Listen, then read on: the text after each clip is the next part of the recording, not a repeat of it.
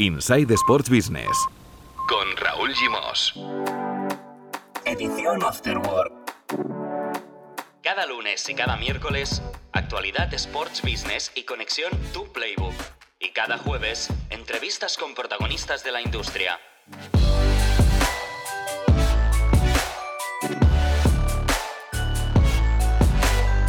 Hola, muy buenas, bienvenidos y bienvenidas a la edición Afterwork de Insight Sports Business, un podcast de Sports and Life.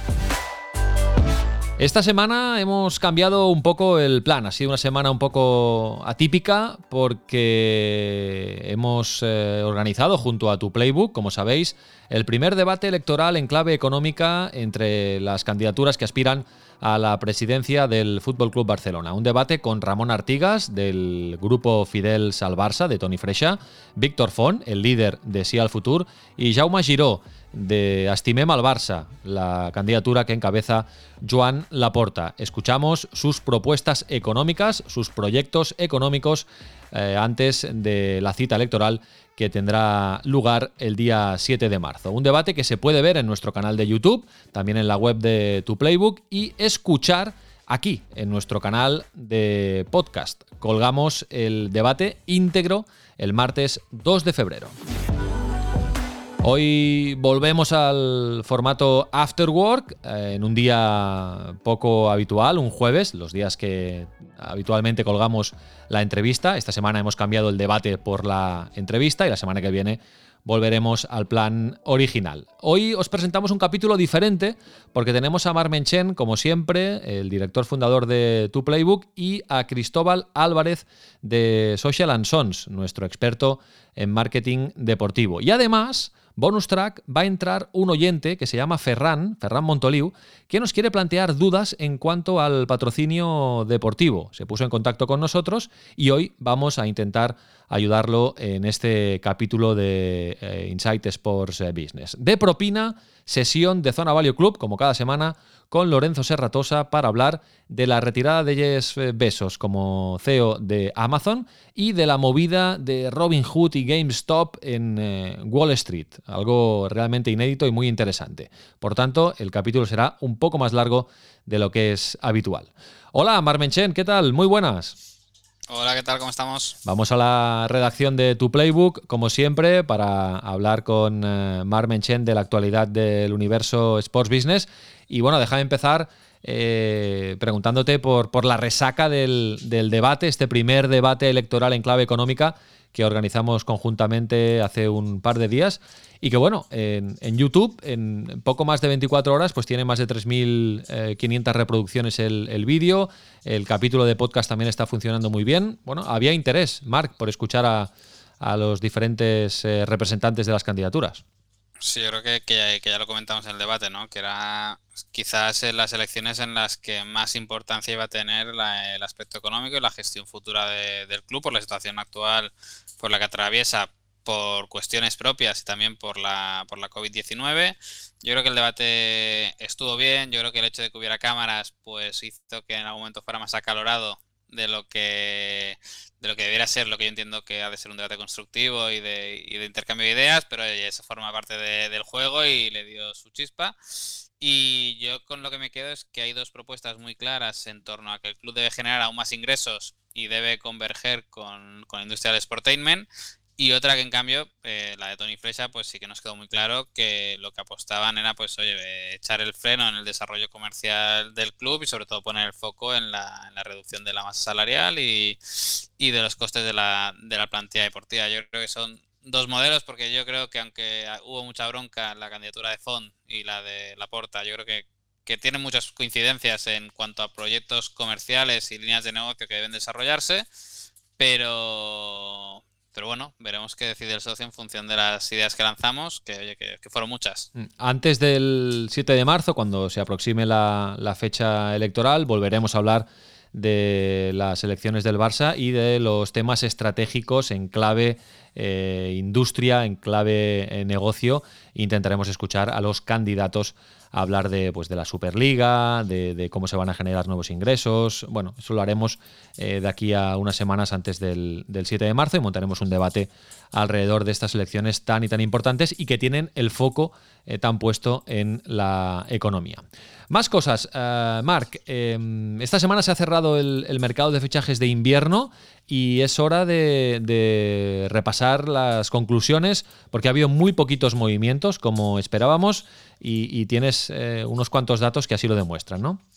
Sí, yo creo que al final ya intuíamos que iba a haber poca poca actividad. De hecho, el gasto más relevante en la liga podríamos decir que ha sido el, fichaje de, de, un delantero por parte de la Real Sociedad, 10 millones. Ahora no recuerdo el nombre del chaval, era un canterano del, del Sevilla, pero ya intuíamos que iba a ser un mercado muy frío, con poca, con poca actividad. De hecho, la única que, ha movido que ha movido la pata ha sido la Premier y ha hecho operaciones de cierto de cierto calado, pero recordemos que lo que esto explica es que en los próximos meses yo creo que o los clubes eh, aprietan con ventas, porque recordemos que en los presupuestos de la liga hay más de 500 millones de euros previstos en traspasos, que de momento en este mercado de invierno no se ha hecho ninguno.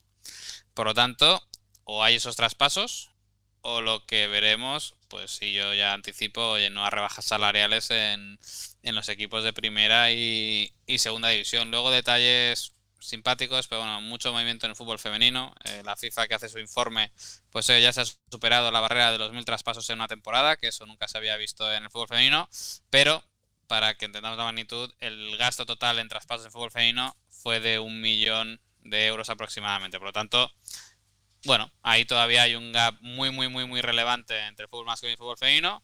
Pero la conclusión es clara: mercado muy frío, poco movimiento. Y o la Premier se vuelve loca antes del 30 de junio, o yo creo que vamos a ver muchos recortes en toda Europa.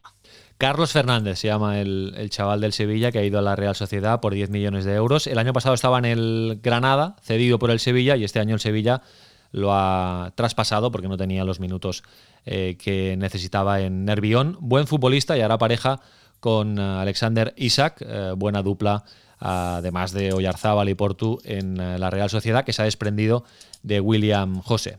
Bueno, aparte del mercado de fichajes de fútbol, eh, Marc, y antes de hablar de la Super Bowl con, con Cristóbal, nuestro experto en eh, marketing deportivo, eh, una noticia importante porque hay un rescate en la CB. Sí, eh, Unicaja Málaga, que es uno de los equipos que, que, más suerte tiene por tener el accionariado a, a, un banco y ser el dueño, que no le importa ir financiando anualmente eh, el proyecto, pues antes del COVID lo que aportó fueron 6 millones de euros entre, entre subvención y luego lo que ellos consideran que es el patrocinio, que lo cifran en más de en más de 2 millones de euros. Luego podemos discutir si, si, es el valor real de mercado de un patrocinio principal de un equipo de ACB. Pero bueno, oye, eh, al menos un equipo que sabe que tiene la estabilidad de un accionista que anualmente le va a salvar, le va a salvar las cuentas. Eh, Unicaja para mí es un caso más muy similar al del, al del Valencia Basket, aunque con objetivos distintos el de la propiedad. Pero, pero bueno, rescate y a ver qué pasa con el baloncesto, porque está igual que el fútbol, esperando como agua de mayo, y nunca mejor dicho por el mes, que se abran los estadios y los pabellones. Venga, pues con The Weeknd, eh, que va a ser una de las estrellas de la Super Bowl, va a ser el protagonista del show del descanso, siempre muy esperado. Por cierto, que The Weeknd ha anunciado fechas en octubre en Barcelona y en Madrid, empieza su gira eh, mundial. Pues con The Weeknd vamos a hablar de la Super Bowl y saludamos a Cristóbal Álvarez eh, de Social and Sons, eh, colaborador de Sports and Life en materia de marketing. Hola Cristóbal, muy buenas. Hola Raúl, hola Marc, muy buenas. ¿Cómo va todo, Cristóbal? Bien, bien, bien. Bueno, pues aquí en, pues de noticias noticias, ¿no? La verdad es que se están sucediendo muchas novedades, mercado publicitario y patrocinios, y la verdad que, bueno, evidentemente una de ellas es la Super Bowl, así que estamos como locos, ¿no? Tratando de absorber toda la información de, de los movimientos. Claro, estamos de acuerdo, Cristóbal, que la Super Bowl es, es eh, la cita que se convierte en el epicentro del marketing deportivo durante, durante unos días, porque la Super Bowl no es solo el partido, que se juega este año en, en, Tampa Bay, entre los Tampa Bay Buccaneers de Tom Brady y los Kansas City Chiefs de, de, Patrick Mahomes, que además es un duelo generacional entre los dos mejores quarterbacks de, de la liga, es decir, que hasta eso les ha salido bien a, a, los eh, responsables de la NFL, sino que la Super Bowl al final es como un gran mercado persa donde se observan tendencias, donde, donde el marketing deportivo, el patrocinio, ¿no? llega a las cotas más altas, ¿no? Sí, exacto, Raúl. Prácticamente podemos decir que es de algún modo la catedral ¿no? del mercado publicitario donde directamente eh, funciona casi casi como un crisol de, tendencias no solo de consumo, no solo de productos, sino también demográficas ¿no? y tendencias sociales. Y quizás este año, eh, más que nunca, dentro de la Super Bowl, en todo lo que hemos ido viendo, todos esos aperitivos que poquito a poco, eh, en, esa, en esa especie de, pre ¿no? que, estamos viviendo en, el mercado publicitario, eh, podemos ver que hay tendencias que suponen, pues, de algún modo algo que condicionará el tiempo futuro, ¿no? Por ejemplo, aunque luego Serratosa luego lo comentará, eh, por primera vez Robin Hood, la plataforma de inversión de pequeños inversores a corto, medio, largo plazo, uno de los protagonistas del lío con GameStop, pues va a lanzar un spot de 30 segundos, eh, ¿no? no, hay que olvidar que lanzar un spot de 30 o 60 segundos a nivel de inversión publicitaria es un auténtico escándalo, ¿no? Estamos hablando de que son unos 4 o 5 millones de euros por cada pieza de 30 segundos. Em, ¿Cuál es la retorno, Claro, el retorno es muy heavy, ¿no? es. es. un escándalo, porque estamos hablando de un alcance mundial. O sea, ya solo 100 millones de personas en Estados Unidos, si sumamos toda la parte exterior, pues más o menos se va a 200 millones. Aquí es bueno también, desde el punto de vista, tomar dimensiones, ¿no? porque eh, sigue estando lejos, es dueño del ruido de la conversación la Super Bowl a nivel publicitario, se lo ha ganado, evidentemente, pero está muy lejos de finales, por ejemplo, de, fútbol, ¿no? de la final del Mundial o de, otro tipo de eventos mucho más globales. Lo que pasa que tiene mucha capacidad, esto los americanos lo hacen muy bien, mucha capacidad de, de hacer mucho ruido. ¿no? La inversión el año pasado fueron de 435 millones de dólares, ¿eh? solo durante el evento. Y luego, déjame que te explique, porque creo que es interesante. Eh, claro, aquí vemos la Super Bowl de madrugada, la ofrece Movistar Plus, y hay muchos de los cortes que hacen en la Super Bowl, porque la Super Bowl al final es un producto que eh, mezcla ah, publicidad y espectáculo deportivo. ¿no? Entonces está eh, organizada de manera que haya muchísimos cortes para poder insertar esa publicidad y que sea un negocio tan redondo. ¿no? Entonces es muy diferente ver la Super Bowl desde aquí. En algunos de los cortes que hacen eh, aquí, pues conectan con los dos especialistas que hay en el plató y no vemos anuncios. Aquí no se saca el, el jugo publicitario que se saca en Estados Unidos, pero ver la Super Bowl en Estados Unidos, aparte de que se hace pues a primera hora de la, de la tarde. La previa dura ya dos, tres horas, incluso más eh, eh, en determinadas eh, televisiones. pero luego es que está, está llena de cortes publicitarios. Es decir, hay un, un, montón de tiempos muertos, para entendernos, hablando en terminología de baloncesto, para insertar publicidad obligatorios. O sea, que, que son impepinables. Y por lo tanto, ver la Super Bowl en Estados Unidos, que yo tuve la oportunidad de, verla hace dos años, cuando estábamos con el Vissel Kobe en eh, Los Ángeles, no tiene nada que ver a ver la Super Bowl aquí. Allí realmente a mí se me hizo muy cansino, porque es un no parar. Aparte que la final aquella fue horrible, fue de, las de menos puntuación de los últimos tiempos, ¿no? Y, se hace realmente cansino. Ahora, eh, los americanos han convertido eso también en un atractivo. Es decir, ellos eh, hacen crítica de los spots que se emiten durante la Super Bowl, hay como hacen un ranking de los mejores, de los que más han gustado, lo convierten también en un espectáculo. Y yo creo que ahí, Cristóbal, está la gracia ¿no? de, de, de todo este tinglado que han conseguido integrar de una manera muy orgánica lo que es la publicidad para que tenga un retorno brutal, ¿no? Sí, exacto. Incluso hay algunos memes, ¿no? Algunos troleos eh, que se pueden encontrar por Twitter de, bueno, la Super Bowl es eso que sucede entre los anuncios, ¿no? Ese tipo de, de cosas. Hay prácticamente, se habla de una media de 70 spots, ¿no? Que se lanzan a lo largo del partido. Pero un poco justo lo que estás mencionando, Raúl, y, dentro del contexto actual, eh, se van a ver muchos cambios. ¿eh? eh Pat Weiser, que ya hablábamos de él en, la anterior entrega, por ejemplo, este año va a retirar su anuncio y directamente lo que va a hacer es ese dinero que iba a invertir en la Super Bowl lo va a donar a investigación científica. Es una tendencia que ha seguido muchas marcas, entre ellas, pues bueno, desde los Robin Hood hasta, eh, bueno, pues em, productores de cerveza como Anheuser-Busch InBev, que es realmente la marca corporativa de, de Budweiser, aparte de otras marcas, que directamente lo que lanzan son mensajes optimistas, socialmente responsables, para tratar de llegar de otra manera al público, ¿no? que este año va a estar pues, eh, en un hábito mucho más doméstico. También hay tendencias muy, muy interesantes. ¿no? Una de las, hablabas de Weekend, artista más todo va de volumen aquí, ¿eh? Artista más reproducido en Spotify a nivel mundial, pero también estará Amanda Gorman, que es esa poetisa que estuvo dentro de la inauguración de Biden como presidente. Con lo cual, fijaos, ¿no? Que todo hay una idea transversal de responsabilidad social, de integración, de, llegar a acuerdos, de hay cierta moral, cierta carga moral en la Super Bowl de, este año, ¿no?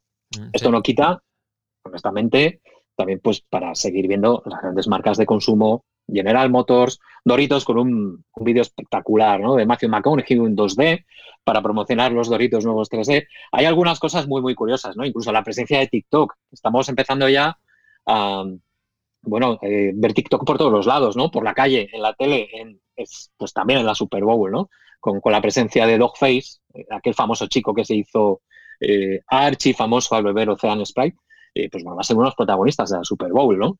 Todo va de volumen, todo va de consumo, pero la verdad que este año va a haber muchas marcas que, van a tratar el tema de otra manera, ¿no? Va a ser un poquito más eh, socialmente responsable, por decirlo así. Bueno, claro, también va a ser una Super Bowl diferente porque solo va a haber un tercio del aforo del, estadio, 22.000 personas, solo 7.500 de pago, las otras pues son invitadas, personal sanitario, como una especie de, homenaje a la gente que, que se ha dejado la piel durante la pandemia. Bueno, va a ser una Super Bowl diferente y siempre muy interesante de ver. Uh, Tim Enchen, imagino que te interesa más pues todo lo que envuelve a la Super Bowl, esto que estábamos hablando, que no la parte deportiva ¿no? de, este deporte.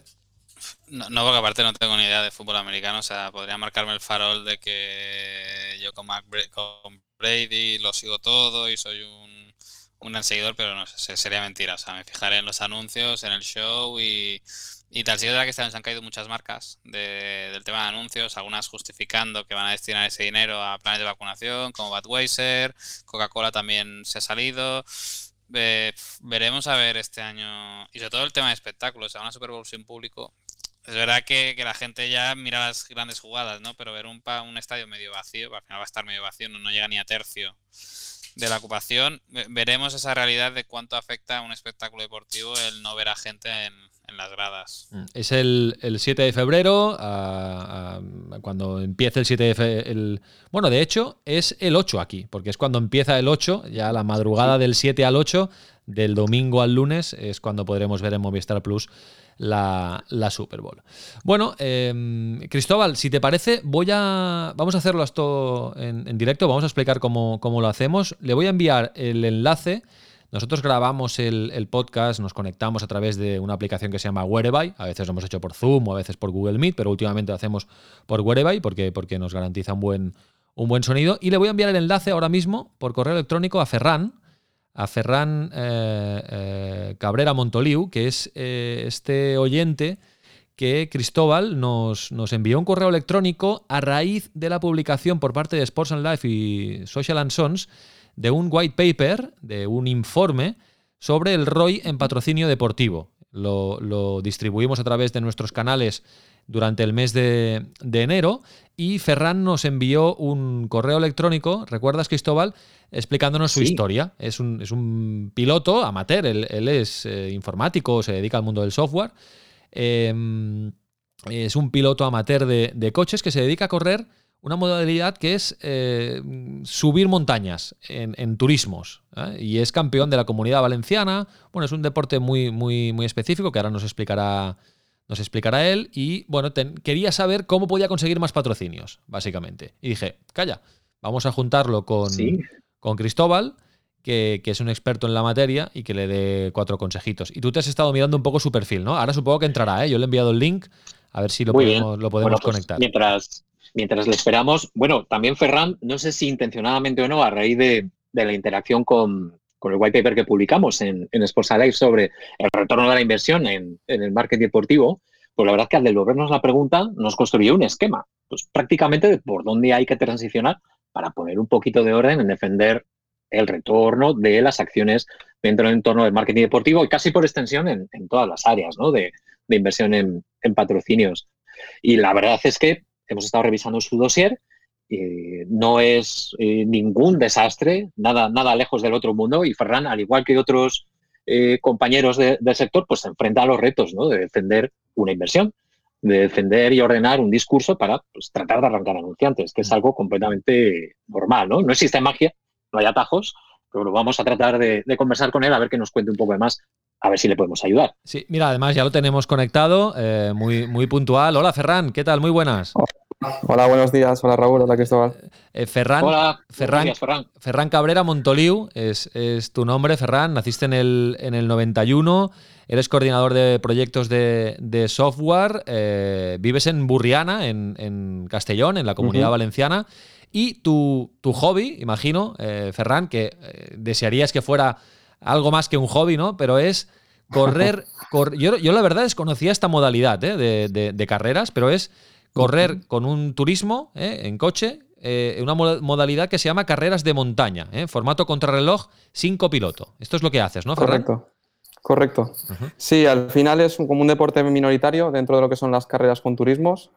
Y es una especie de rally, para que me entendáis, una especie de rally donde no hay copiloto y los tramos donde se corre son muy cortitos, son de 3 a 8 kilómetros, si no me equivoco, y son siempre en, en pendiente ascendiente.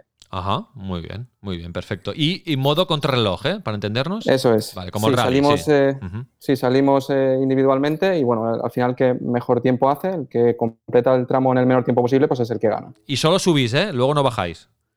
Bueno, para volver a subir, al final son varias pasadas, al final para volver a subir tienes que bajar, lo único que la bajada no se cronometra como tal, Exacto. porque sería muy peligrosa. Vale. Correcto. Eh, tú empezaste en el mundo del karting y bueno, imagino que eres un apasionado de- del mundo del, del motor.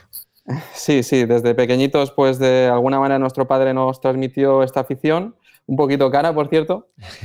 Y bueno, desde entonces pues no hemos parado. eh, empecé con el karting, luego me lo dejé por temas de estudio y ahora pues he vuelto a probar con coches un poco más grandes, a ver qué tal. Muy bien. Eres campeón de la comunidad valenciana, ¿eh? del grupo A2 Ujú. clase 9. Imagino que hay muchas subcategorías, pero bueno, que se, Sí. te, da, se te da bien. Y tú, digamos, preocupación, eh, te pusiste en contacto con Sports and Life eh, por, por esto, es que te gustaría, eh, porque como dices que es caro, porque hay que preparar el coche y no debe ser barato, te gustaría pues que tener patrocinios, ¿no? Tener, tener Correcto. tener apoyo eh, económico de, de algunas marcas. ¿no? Entonces tienes un dossier que ahora lo comentábamos con Cristóbal, que está muy bien. Hasta Cristóbal me decía, es que igual es hasta demasiado completo. ¿eh? Y, con esto imagino que, ¿qué has intentado hacer para conseguir marcas? Vale, pues os, os explico un poco la dinámica que he seguido, ¿vale? Porque al final lo primero que, he hecho ha sido pues, ir preguntando a unos y a otros, ¿no? A ver qué, porque hay gente que lleva corriendo toda la vida, con, aparentemente con mucho patrocinio, con el coche lleno de pegatinas, y lo primero que se te pasa por la cabeza es, bueno, eh, ¿qué hago? ¿Hago una campaña de correo, por ejemplo? ¿Utilizo alguna herramienta para enviar el típico correo a las 7 de la mañana para que cuando el gerente o el de marketing que abra ese correo pues intente quedarse con el mensaje y pinchar en el, el dossier? ¿O me presento físicamente a las empresas y pregunto pues por el responsable del community manager o el de marketing o el gerente para hablar, buscar un trato más directo? Y bueno, al final pues eh, opté un poco más por la estrategia quizás de correo y también busqué un poco aquí a nivel de negocios locales si podía ponerme en contacto con el gerente y aunque pese a, bueno, pese a que la situación actual no es del todo buena, como comprenderéis por el tema del virus, eh, bueno, pues siempre he tratado de, de buscar, aunque sea colaboración, ya no tirar solamente por el tema económico, sino, por ejemplo, eh, pues bueno, el coche eh, de alguna manera son coches que eh, reciben muchos arañazos y muchos golpes, pues bueno, buscar talleres de chapa y pintura que quieran colaborar, mecánica rápida, etcétera. ¿Y el, el resultado, Ferran? El resultado, bueno, el resultado ni bueno ni malo, para que me entendáis, porque, eh, bueno, de alguna manera eh, me da la sensación de que las empresas eh, no ven que esto tenga un retorno de inversión como tal, no acaban de entender de que yo les pueda eh, aplicar, o sea, dar valor un poco a tener su publicidad en el coche incluso facilitándoles eh, la manera de, de introducirse con el tema del marketing digital a través de redes sociales, que, del cual tengo un poquito de experiencia y demás. Pero he conseguido colaboraciones, pero más bien han sido colaboraciones y ayudas que provienen de empresas que conozco que no de otras empresas que no me conocen. Claro. Bueno, Cristóbal, eh, Sí. ¿qué, qué, qué le podemos decir a Ferran desde tu punto de vista profesional? Bueno, em, lo primero de todo, Ferran, muchas gracias por, por- por las preguntas, porque antes le decía Raúl, ¿no? Que casi ha servido como raíl para, para construir una, una respuesta. A ver, desde mm, dentro del entorno de, de- del marketing deportivo, lo primero de todo, no, no- no hay ni atajo ni, ni- ni regla mágica, ¿no? Esto es algo eh, muy evidente, Ferran, para todos, y es, y es así, pero quizás alguna de las cosas, em, por poner alguno de los pilares, ¿no? Y que, que normalmente son palancas sobre las cuales pues suele saltar el resorte, ¿no? En las cuales la- las marcas, agencias, las que distribuyen el presupuesto, pueden decir, sí, vamos a probar. Normalmente suele venir por- primero por una construcción de, de qué supone el reto que tú superas. ¿Por qué una marca quiere unirse? ¿no? Algo que puede ser un desafío, que, que puede ser algo aspiracional, que puede ser algo competitivo. Eso siempre van a ser valores, Ferran, a los cuales una marca se va a querer asociar. ¿no? Las marcas se asocian normalmente a atributos. Dentro de esto, em, una vez después de vender esa idea, yo recuerdo, aunque es un ejemplo un poquito manido, yo no sé si, eh, bueno, al final la gente del sector vemos muchas cosas del sector, ¿no?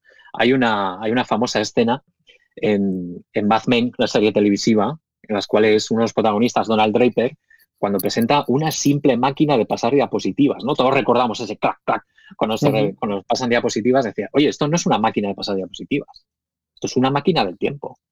Quizás poniendo ideas, marcos, eh, que van, en tu caso, por la superación, la competitividad, pues puede ser una de las primeras palancas, ¿no? Acto seguido, el a quién llegar. Eran unas preguntas que, que hacías, Ferran, que es, tiene todo el sentido, porque es que esa es la clave, después de esa primera definición. Vamos a preguntarnos también quién maneja los presupuestos. Es importante lo que has hecho, ir de menos a más. La gente que te conoce, hay que empezar por local y luego tirar a nacional. Eso es muy potente, eso está muy bien, Ferran. Pero eh, hay que empezar a rascar. ¿Quién maneja los presupuestos? Normalmente, pues, se distribuye en agencias. ¿no? Unas marcas lo que hacen es confiar en agencias para su posterior distribución. En asesores, consultores, trata de buscar eh, qué tipo de marcas te interesan lo primero, que se quieran asociar con esos valores, y acto seguido, no tanto el jefe de marketing, que normalmente delegan este tipo de, de- de decisiones, sino aquellas agencias o partners con los cuales trabajan para el tema de, de las marcas. Tu dossier está muy bien, es muy completo, como decía Raúl, ¿no? Eh, justo también con Mark, un poco al principio lo hablábamos. Pero quizás ese es su punto débil, que es excesivamente completo, no me entiendas mal. Está Sí. muy bien, pero te recomiendo que hagas dos versiones. Una un poco light, imagínate, una hoja donde se resuman todo, tus logros, atributos, premios, evidentemente todo lo que quieras poner valor para el patrocinio. Y luego uno un poco más extenso. ¿Por qué? Porque normalmente la gente que decide, como todos, ¿eh? los, los presupuestos tienen poco tiempo. Entonces el golpe visual es, es esencial. Y luego seguido, algo que debería bañar un poquito todo la, la presentación y el argumentario, pues que sea muy, muy, muy, muy digital, ¿no? Decir, mira, te van a ver tantas personas, eh, tengo un apoyo que lo retransmite con un vídeo en tiempo real y lo puedes compartir con tu marca. Estos contenidos los puedes utilizar para luego utilizarlos en tu marca, te doy permiso. Lo ven X personas, va a ser compartido por X. Esa capa digital que tú mencionabas, Ferran, en redes que, que hay que llevar a más, ¿no? Y tener un poco una, una estrategia que pivota entre el contenido y el vídeo en tiempo real. Pero en cuanto a extensión, eh, en cuanto a interlocutores, es, es un poco esa orientación por donde, por donde podrías ir, ¿no? Desde, desde mi punto de vista, pero que ya estás en ello, ¿eh? estás dando muy buenos pasos, Fran. Gracias. Sí, al final eh, lo que me he dado un poco cuenta es que al margen de esto, eh, parece que ya no importe tanto el talento que tengas ni los títulos que, que logres, sino que lo que se premia más un poco en todo esto, corregidme si me equivoco, ¿eh? pero lo que se premia más en todo esto parece que sea un poco los valores que transmites, incluso eh, cómo de cuidadas tengan las redes sociales, ¿no? Porque al final tú tienes una serie de seguidores orgánicos que, que comparten los valores contigo y hay marcas que pueden aprovechar un poco tu imagen pues para trasladar lo mismo hacia, hacia los seguidores, ¿no? y Eso es un poco esa estrategia, ¿no? Sí, digamos que ganar es un plus, pero no, Sí. es, lo, no es lo principal. Eso es. Sí, sí. Sí, sí.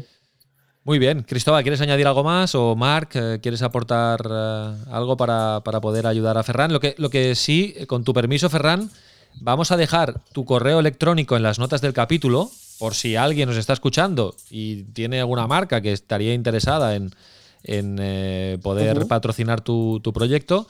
Tu correo electrónico, pues que se ponga en contacto contigo directamente y, y- y podáis, podáis hablar y negociar lo que haga falta, por si acaso. ¿eh? Perfecto. Siempre, Pues muchas gracias. siempre, puede, siempre puede sumar. Sí. Y también vamos a dejar el enlace, Cristóbal, del white paper de Roy en Patrocinio Deportivo, que, Perfecto.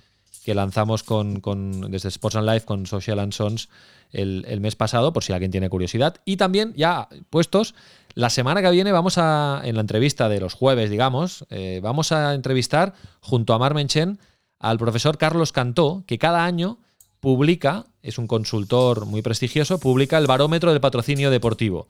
Y lo ha publicado hace unos días. Vamos a extraer las conclusiones y lo vamos a comentar con él y vamos a hablar de patrocinio deportivo y también de la Super Bowl a toro pasado con, con Carlos Cantó para rematar el capítulo de hoy con, con Cristóbal. Muy bien, eh, Ferran, ¿algo más? Eh, ¿Te podemos ayudar en algo más? Eh, no, bueno, he comentado un poco un ejemplo de cómo, de cómo están yendo las cosas y bueno, agradezco muchísimo que me hayáis invitado a este programa y que me aconsejéis un poco en todo esto.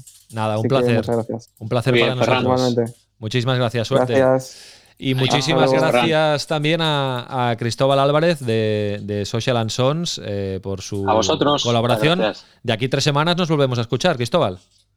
Sí, estaremos un poquito de resaca de Super Bowl, Exacto, pero sí. ya, La ya semana, se asoman la semana que viene en, casos en- inocentes. en caliente hablaremos con Carlos Cantó, pero mm, contigo más en frío, con datos, podemos analizar cómo ha ido la campaña publicitaria de la Super Bowl. Eh, Menchen, eh, Bien. te leemos en tu playbook como siempre. Perfecto. Gracias. Eh, ahora seguimos con, con los mercados financieros y Lorenzo Serratosa. Inside Good evening, everybody. A pleasure and a privilege, as always, to be at Anfield. con Raúl Gimos. Zona Value Club. Juntos somos más fuertes.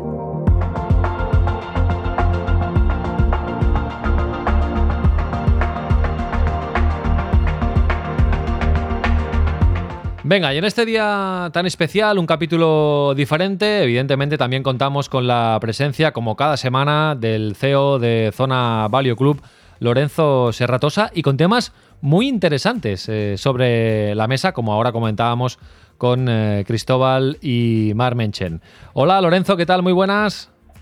¿Qué tal? ¿Cómo va eso? ¿Cómo va todo? Muy bien, muy bien, con muchas ganas de escucharte, porque hoy en vez de preguntarte cómo han ido los mercados financieros, que también ¿eh? lo podemos comentar si quieres, si hay algo destacado, eh, tengo mucha curiosidad por saber tu opinión sobre, bueno, y que nos expliques, que intentem- intentemos entenderlo, lo que ha pasado en los últimos días en, en Estados Unidos, ¿no? En Wall Street, sobre todo con, esta aplicación Robinhood, que nos decían ahora que se va a anunciar incluso en la Super Bowl, eh, de, tan popular que se ha hecho en los últimos días, y eh, la movida esta con GameStop. Bueno, intenta explicar para, para los no habituales en, los mercados financieros qué ha pasado con, con todo este movimiento. Bueno, pues mira, lo que ha pasado con esto es, eh, bueno, es algo curioso, ¿no? Se podría, podría verse como el poder de los pequeños inversores, ¿no? A través de una red social que se llama Reddit, se ha ido diciendo, eh, bueno, pues vamos a invertir en esta empresa, o vamos a hacer esto, vamos a hacer lo otro, ¿no? Y todos se han unido para invertir en la misma empresa. Cuando tú haces eso con empresas que tienen una liquidez pequeña, con Amazon o Google sería muy difícil, pero con empresas, digamos, más estrechas, donde hay menos acciones en el mercado, pues puedes hacer todos juntos que suba mucho. Y eso es lo que se ha hecho con GameShop o con alguna otra, ¿no? Y, esto es un poco, es la unidad de todos los, los inversores pequeños para hacer que una acción suba en el mercado. Claro, ha tenido su- subidas pues, pues enormes, ¿no? Y, y muchos inversores han ganado dinero y luego este es el juego de las sillas. Cuando se acaba la música, pues ¿quién se queda con esas acciones? Luego la acción ha bajado también en picado. ¿Cómo ha entrado Robinhood en esta, en esta historia? ¿Qué es Robinhood?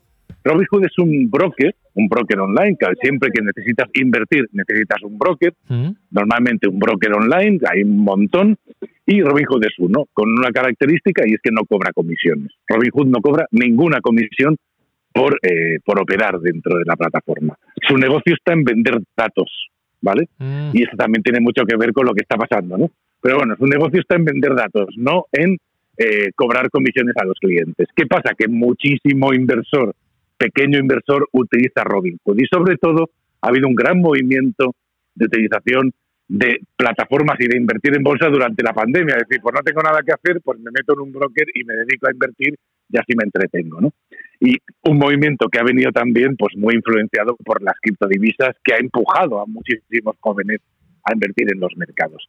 Esto es lo que ha pasado y esta es una lectura que se hace, ¿no? Es decir, ya sabemos que las manos fuertes son capaces de mover los valores y lo hemos visto durante la pandemia y eh, las inversiones a través de opciones, que esto hablaremos otro día, que hacía el, banco SoftBank, que es un banco japonés muy importante que invierte en, en tecnológicas y cómo movió los valores tecnológicos allá por marzo-abril. Y esto es lo mismo, pero eh, hecho por los pequeños inversores. Aunque hay gente que dice que antes de que esto pasara, ciertas manos fuertes, ciertos funds entraron en GameShop y que podría haber estado, eh, digamos, manipulado por estos grandes eh, inversores. Pues, ¿cómo? Pues metiendo a 5, 6, 10 tíos a hablar en las redes y a empezar a hablar de la empresa y a empezar a mover, digamos, los sentimientos hacia la inversión en esta empresa. No sabremos nunca quién hay exactamente detrás, si fue solo un movimiento de, gran, de pequeños inversores que se han unido o si detrás había alguien más eh, alentando estos movimientos. Ya se sabe que partidos políticos, grandes compañías tienen un montón de gente escribiendo en las redes para crear opinión y esto es algo que se sabe. Así que no sabremos exactamente si hubo algún creador de opinión detrás más importante que los pequeños inversores, pero es algo que ha movido muchísimo eh, los mercados, que ha de hecho, luego Robinhood lo que hizo fue limitar la posibilidad de comprar esas acciones y ahí hubo un gran enfrentamiento con sus propios usuarios porque no les dejó invertir. Y esto supongo que tiene que ver con el gobierno americano pues, intentando poner, eh, digamos, límites a la especulación, porque esto es puramente especulativo. Quedamos entre todos, subimos un valor que detrás no hay ningún fundamental, luego viene el que la compra cuando ha subido un 300, un 500, un 800 y, si luego todos nos vamos, eso no vale nada. ¿Quién se ha quedado esas acciones? Habrá gente que ha ganado mucho y habrá gente que habrá perdido todo. ¿Vale? Al final, la empresa se ha quedado en lo mismo que cotizaba, con una subida espectacular y una bajada espectacular. Bueno, siempre hay ganadores y perdedores. Mi consejo, no entrar en esos juegos. Eso no es invertir, a mí no me gusta, me parece que, es jugar a, digamos, con fuego, ¿no? Bueno, eh, muy interesante, muy interesante y me surgen muchas preguntas. ¿Esto es una cosa puntual? ¿Es eh, algo que puede marcar tendencia? ¿Es algo que puede ajustar, que puede mm, eh, introducir algunos mecanismos de control diferentes? ¿O crees que esto va a pasar y ya está? Seguro, seguro, seguro que establecerá mecanismos de control. Seguro que esto, bueno, ha sido súper comentado en el sector y, esto no va a quedar así, esto no va a quedar así. Alguien se va a ir por el camino, a alguien la SEC eh, le va a meter una multa, estoy convencido, seguro, y eh, no se va a dejar que esto suceda de alguna otra manera, se va a intentar frenar. ¿Hasta qué punto se va a frenar? No lo sabemos. La especulación, el movimiento de mercado, el, el intentar manipular las acciones es algo tan viejo como los mercados, tan viejo como los mercados, y es algo que sabemos que se hace. Entonces, Quizá el problema de esto es que ha sido demasiado mediático y que si no lo hubiera sido, podían haber continuado haciéndolo. El último intento fue La Plata y La Plata subió un 10% en un día, cosa que no había pasado en, muchos, muchos, muchos, muchos años. Muy bien. Pues veremos, veremos cómo, cómo, evoluciona, pero realmente ha sido una de las noticias de la semana en clave financiera. Y otra gran noticia que quería comentar contigo eh, Lorenzo, es eh, lo que ha pasado esta semana en Amazon. Y es que Jeff Bezos, creo que por sorpresa, no sé si alguien se lo esperaba, si había hecho algún anuncio previo, pero ha dicho que en este 2021 va a dejar de ser el CEO de su compañía, de Amazon, y el nuevo será Andy Jassy, que es hoy CEO de Amazon Web Service. ¿Qué te parece esta noticia? Bueno, es un movimiento muy común entre los entre los fundadores, sobre todo teniendo en cuenta que, que Jeff Bezos está metido en un montón otros de negocios. Uno que es, digamos, la clave de los próximos años, que es la carrera espacial. Sí, lo que hablábamos el otro día. sí, sí, sí, En la que está Bezos, en la que está la NASA, en la que hay, eh, que es, digamos, lo que se está jugando ahora, donde se está jugando ahora la gran partida, ¿no? Desde los grandes millonarios y de la NASA y de muchas cosas. Yo creo que Bezos lo hace para, para enfocarse más ahí y además es un movimiento muy natural y, poco, digamos, poco riesgoso para, para Amazon porque entra uno de la casa que conoce el negocio perfectamente, que ha levantado Amazon Web Service, que es el servicio más rentable de Amazon. O sea que es una, digamos, muy continuista. Sí, ¿eh? de, de hecho en bolsa prácticamente ni, ni se ha inmutado, ¿no? La gráfica de Amazon. No, porque la persona elegida es absolutamente continuista, nada va a cambiar y, y tampoco sabemos muy bien Jeff Bezos si realmente estaba ejerciendo o no ya en el día a día como CEO. Cuando esto se anuncia es porque ya se lleva haciendo hace mucho. Muy bien. Bueno, eh, recuerdos a- al pequeñín, eh, Lorenzo, eh, que está contento porque el Intercity ganó 4-1 al Benigani Absolutamente. y está tercero con dos partidos menos que los dos primeros. O sea que está ahí en la pomada, que es lo que nos interesa. Eh, hablamos la semana que viene. Lorenzo, como siempre, un placer. Venga, cuidaros mucho. Chao. Una- un abrazo, chao.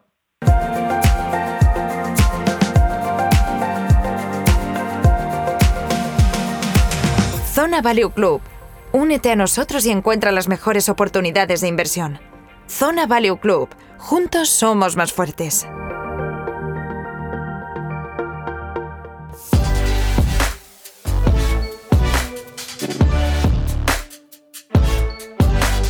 Inside Sports Business. Edición Afterwork. Un podcast de Sports and Life.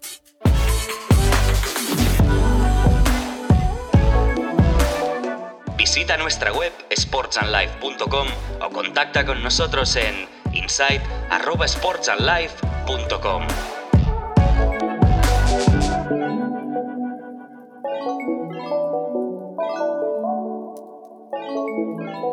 Nice to be in orbit.